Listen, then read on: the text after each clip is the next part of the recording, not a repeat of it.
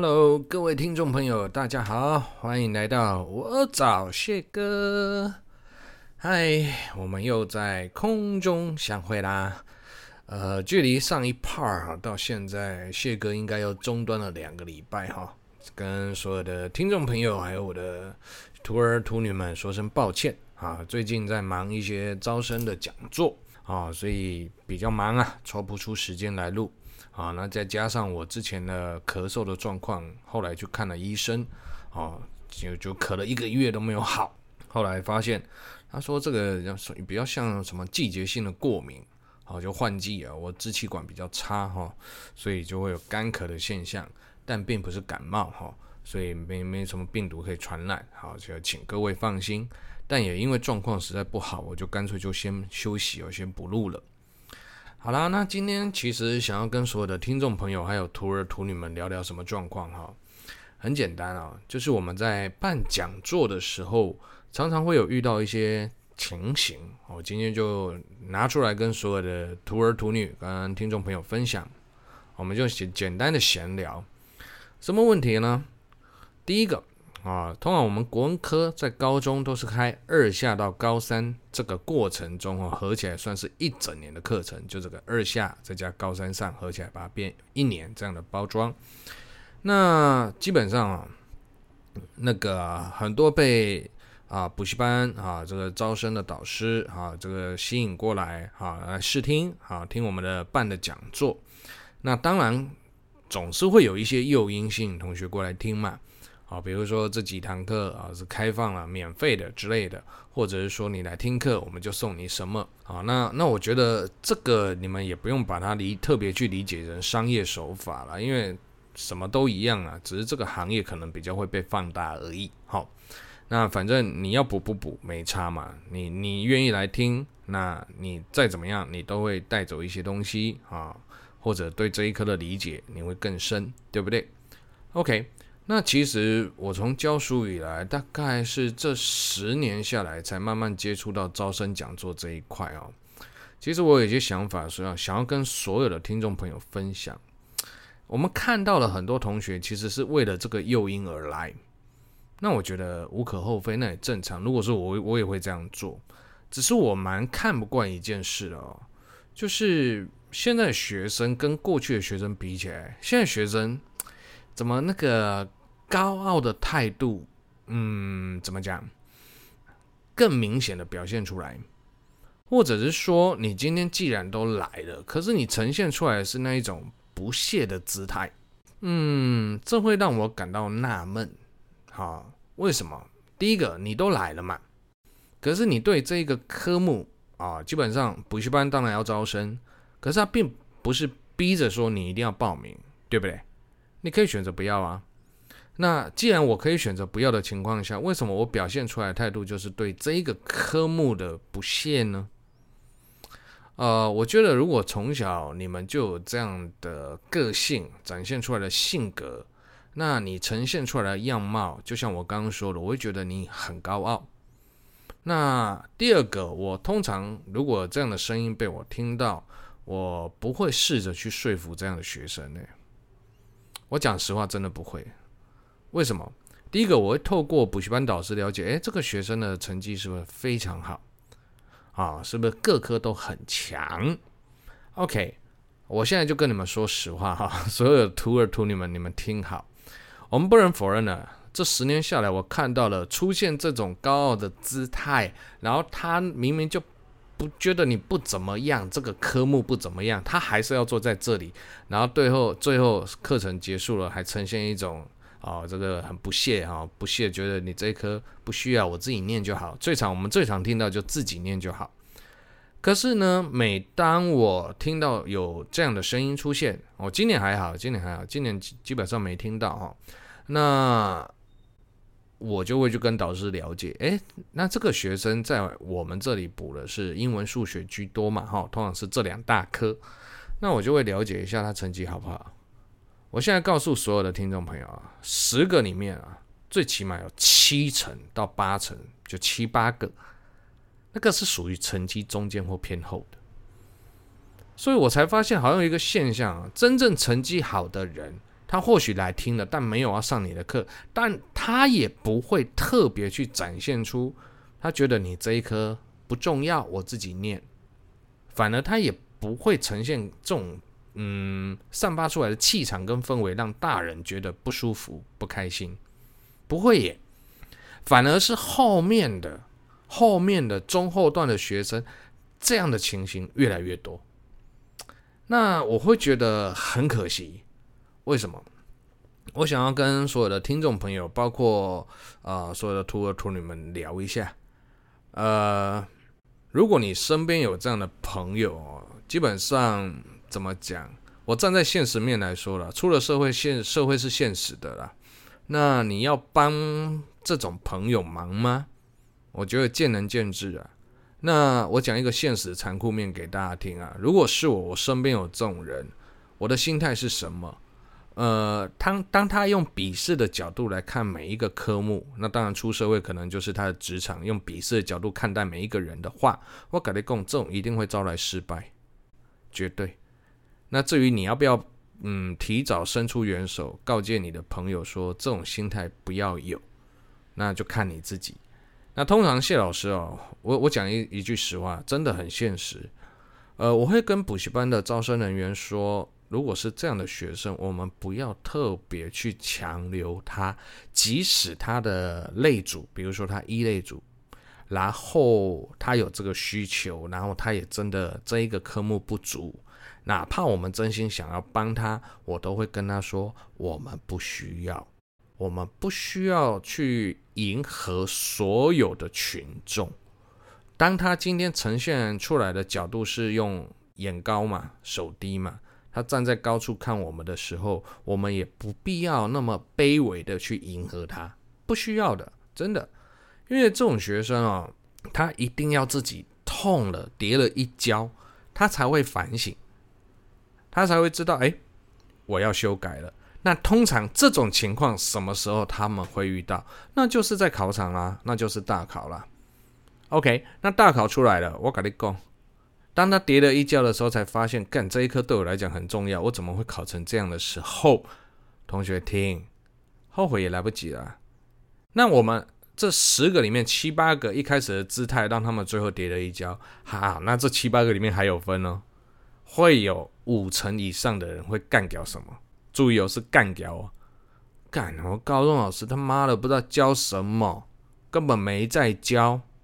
所以我我想要透过我在职场上遇到的这些现况，其实来跟所有的呃听众朋友聊一下，就是我觉得反躬自省很重要，自我反省。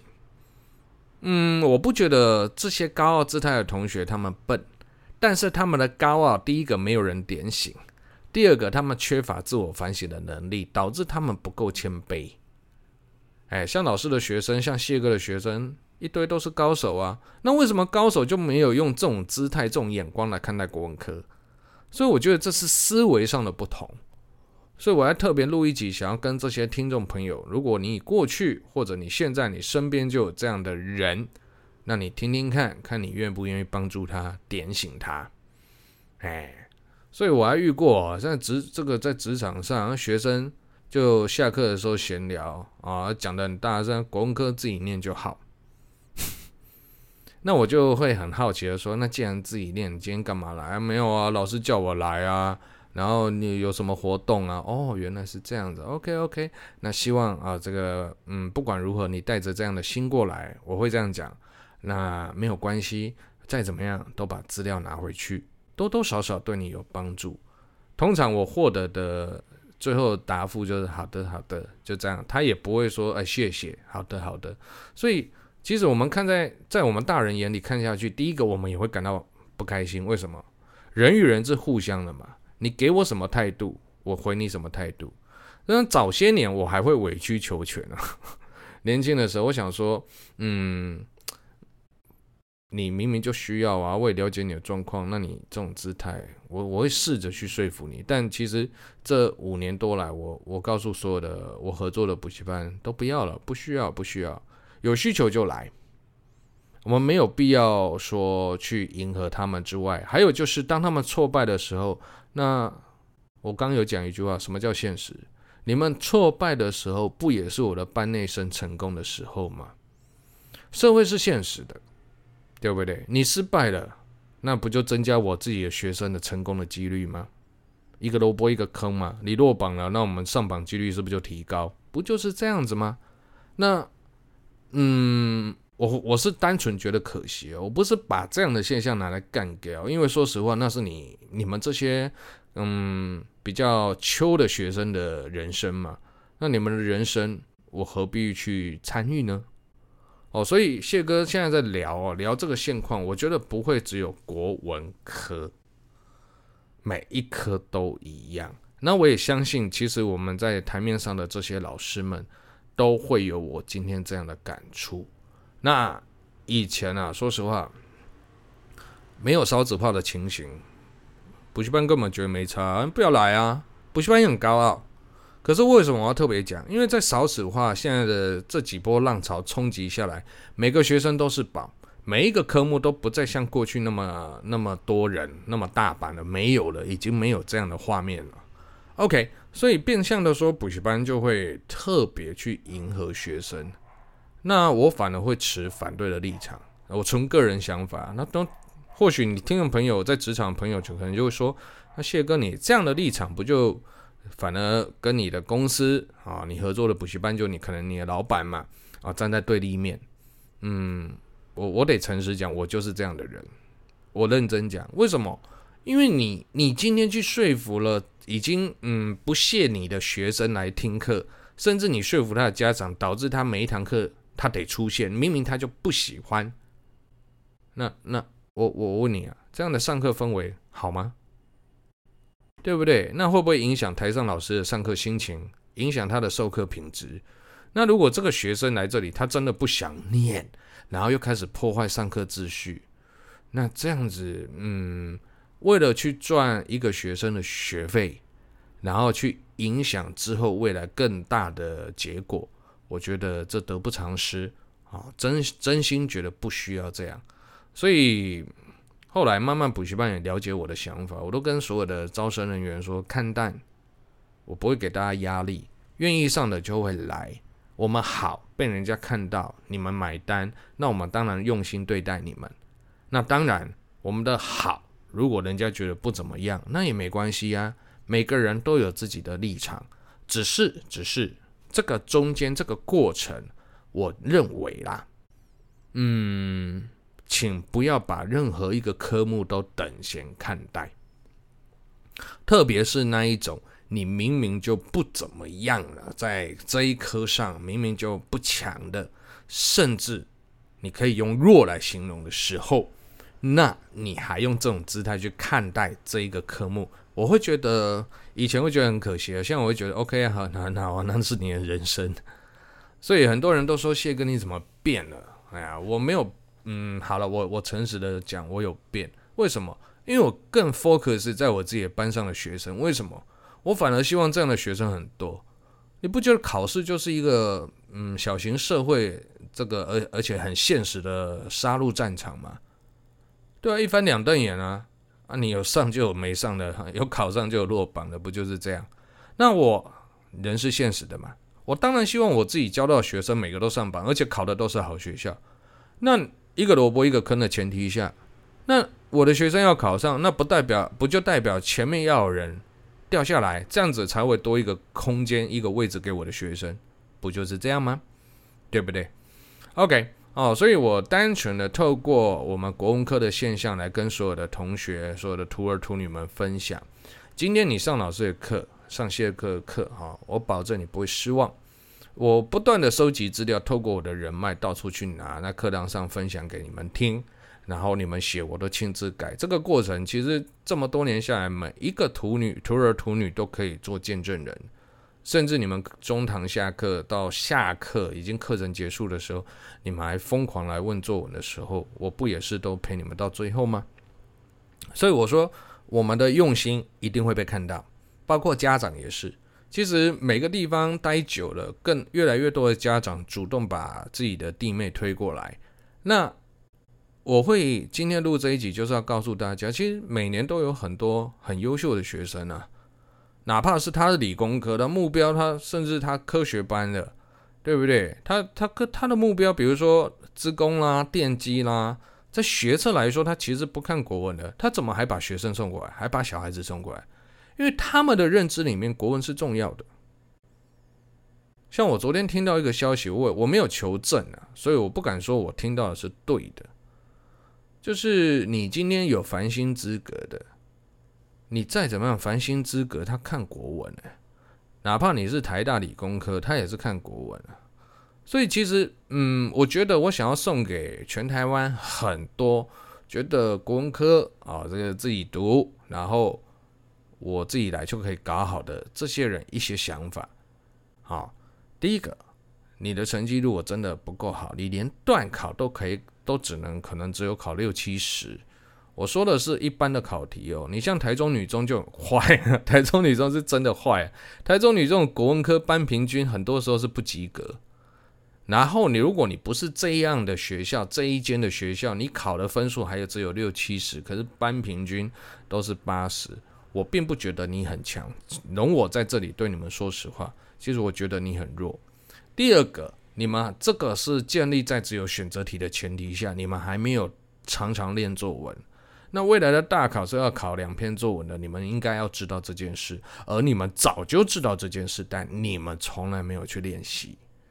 所以这样的学生哦，高傲的、不屑的，然后又没有在练习。其实我们不会只有我这个人了，其实很多老师都看在眼里。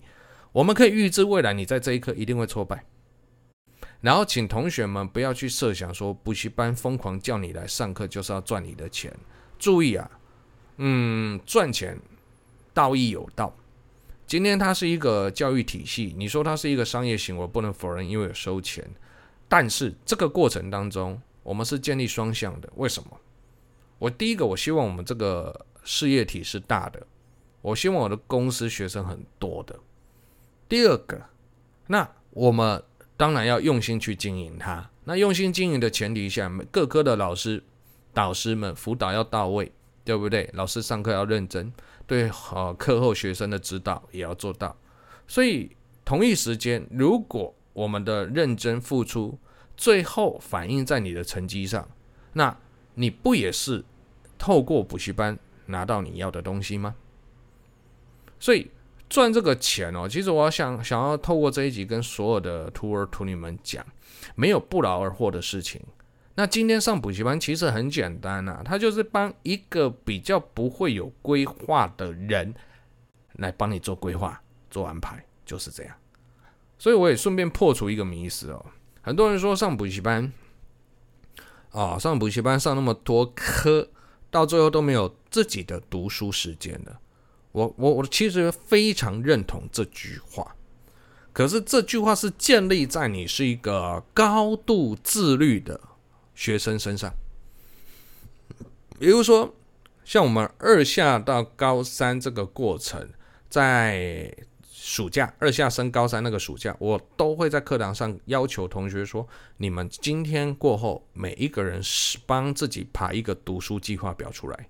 每年我都有讲，学生都听到很烦，但我要告诉你，真正做到又有几个呢？而你真的定出你的读书计划表之后，而你又去执行的又有多少呢？所以是分两个面向。第一个，你的读书计划有出来吗？这是第一个。第二个，你读书计划出来了，你有没有去执行呢？这是第二个。那通常定出读书计划的人，一开始一头热，会很多人啊，比如说全班大概占了三分之二。当你要去执行的时候，会阵亡，从三分之一、三分之二里面再阵亡三分之二。所以，其实我会告诉你们啊，自制力很重要。那很多学生就会说，我都被补习瓜分了我的自修时间。那么回到高一二，你没有在上这些科目的时候，你有自习吗？就这样结束。所以我才说，其实这一题哦，这今天这一集，我想跟你聊的。单纯的透过我看到的现象，我要告诉所有的徒儿徒女们一句话：一个人的成功，其实谢哥年轻的时候我，我稍微讲有成功过，但我的高傲自大把我怎么样啊？这个自己击败自己，跌落神坛。掉入深渊。好，OK。那现在要东山再起，又觉得好累、好难、好难，挫折好多。所以，所以我也是一个机会教育啊。包括跟我比较好的徒儿们，我会跟他们让他们知道我走过了哪一招。我曾经辉煌过，然后到现在落寞。这个落寞不是在教书事业上，而是我整个人。整个人的一切都从零开始，我从上面这样跌了一跤下来。那中间其实我领悟到一个道理，就是自我反省的重要。所以其实这一集为什么我特别想录？当我在讲这些高傲姿态的、不屑的眼神的这些土呃学生们，其实我在讲我自己呀、啊。以前我也觉得何必上什么课，何必上什么课啊？出了社会，我就觉得干那个人又没料，凭什么他的学生那么多？哎，我会这样想哎。其实每个人都有他成功的理由，可是当我不好的时候，我不会去看到别人优点，我只会一味的指着他的缺点，不断放大，但但从来都没有看过自己。所以我其实。这几年下来，看到这种学生出现在讲座的课堂上，我会有很深的感慨。那我不再热血，我不会特别想要去跟些这些学生说教，因为我人心呐、啊，人性就是这样。除了说我站在我班内生立场，你你们这些学生买老师的单，买谢哥的单，我当然以你为优先嘛。那我更大的期望是，如果你是高材生，你本来就可以自己念了。但是你不用把你的姿态摆得老高，为什么？你又不是永远的第一名，有没有可能你真正的唯一一次的挫败就是在大考呢？这不是语带威胁，这叫有可能发生的事。所以，我对你们这些我的听众朋友分享，我不再讲你们了，就是你身边如果有这种人，你可以理解一下，你愿不愿意提醒他们、点醒他们？好，那谢哥的立场，我我说实话，我不会特别再去做这件事。然后至于说我要亲眼见他们的失败、挫败，我倒也还好。就是我我是可以预期你不会成功了，除非你本质很强。比如说他本来是校排前十的、前二十的，他干嘛上课？这种高手，他每一科都自己念就好了，对不对？本来就是这样子啊，一个人。在学生阶段，你能看到的成功，不就反映在他对课业的态度上吗？而课业的态度，他如果很执着，那不就透过成绩来反映出来吗？没错嘛。所以，嗯，也算机会教育了。看到谢哥，对不对？以前很秋、高傲、不可一世，然后你会发现身边人一个一个离开，然后你会发现，嗯。整个人气场都不对，然后从上面跌下来，失去了一切，然后一无所有。慢慢的，我才会了解到，我花了一二十年的时间来看清自己的盲点。那这个盲点，想要跟大家分享，不会只有我，叫做自我反省是非常重要的。OK，好，所以刚好就是最近在招生讲座了哈。然后这几年下来，我有看到的现象，跟所有的听众朋友分享，好，跟所有的徒儿徒女们分享。如果啊，如果你们就就在你们身上，而你们就有这样的性格，啊，被我抓到，我打爆你们哦，你们知道吗？谦卑，谦卑再谦卑，记得谢哥讲的，好，比如说今天你是名校又怎么样？你在名校成绩好又怎么样？一山还有一山高啊。你又不是永远不会失败，对不对？然后呢，你的高傲就会影响你的准备，你的姿态哦，就会影响你的吸收。当你今天用着高傲自满的态度来上老师的课、谢哥的课，你你一杯水都已经快要满出来了，你怎么塞东西？然后你看待每一个科目，你的姿态是老高的，那么很简单啊，你就不会特别想要去尊重这个老师。那你不会尊重他，哪怕他教的内容东西再好，你怎么会去听？那你坐在补习班就没有意义了，没有错吧？不如从头到尾都自己念。所以我不喜欢那一种大放厥词的，你没有料还秋，然后你又没有自制力，那么结局所有的大人不会只有谢哥的，我们都会预想那结局会很惨。那其实慢慢的，我合作的补习班都有去接收谢哥给的理念。其实我们现在要做的就是，愿意来的，我们当然投注更多更多的心力在学生身上；不愿意的，不勉强。或许他之后醒悟了，我们要的是你醒悟之后的姿态，而不是在乎你这个学生资质好或差。如果你资质不好，可是你态度改变了，而且你想要认真，我跟你讲，你展现出来的气场，我说了互相。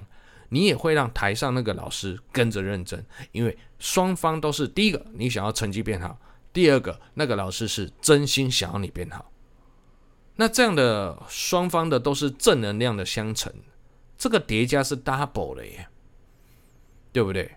所以这一集啊，就单纯跟你们聊这这一现象，真的有点有感而发。好啦，单纯很简单啊，就是。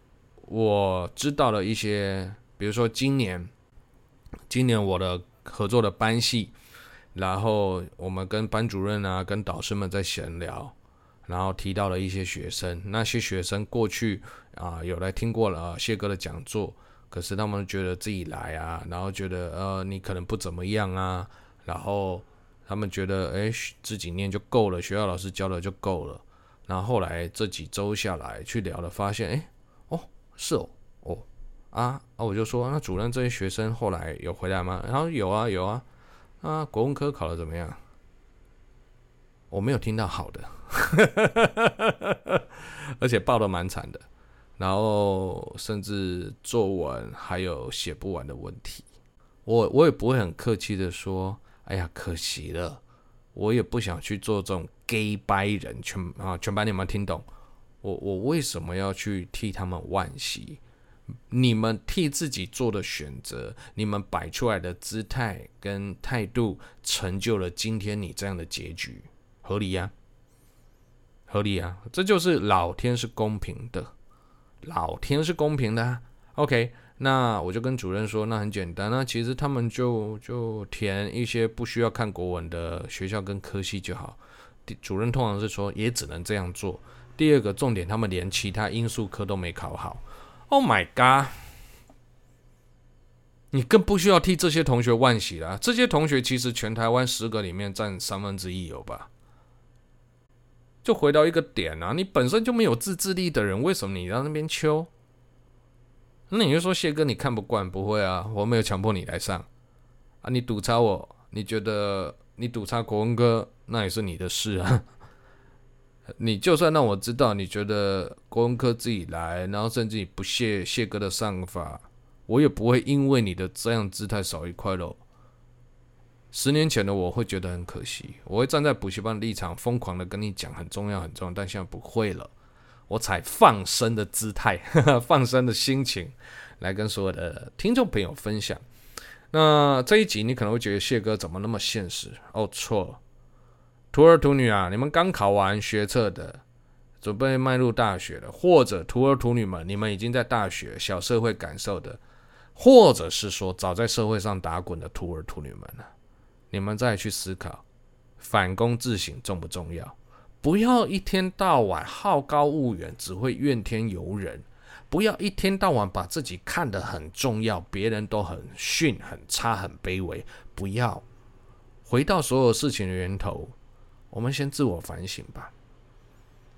我透过我的跌倒、我的挫败，领悟了这个道理，促使谢哥现在越来越谦卑，而不是装的哦。以前可能还会装，现在没有。现在真的觉得自己就就社会底层社畜，没有什么东西好拿出来说嘴。就算我有，我也觉得那些说嘴一点都不重要了。重要的是。第一个，你知道自己在干嘛；第二个，你的姿态。当我们姿态啊价值越高，别人给我们的相对就少。那为什么我们要让别人给我们东西少？对不对？好吧。所以呃，这一集啊，这是有感而发。其实我都想好标题了：自我反省，然后态度，态度成就你的高度。记住这句话。OK。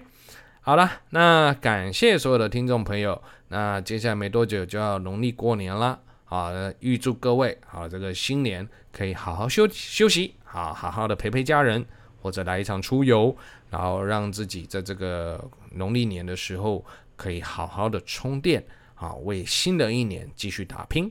OK，那我们就期待下一次的空中相会啦，各位，拜拜。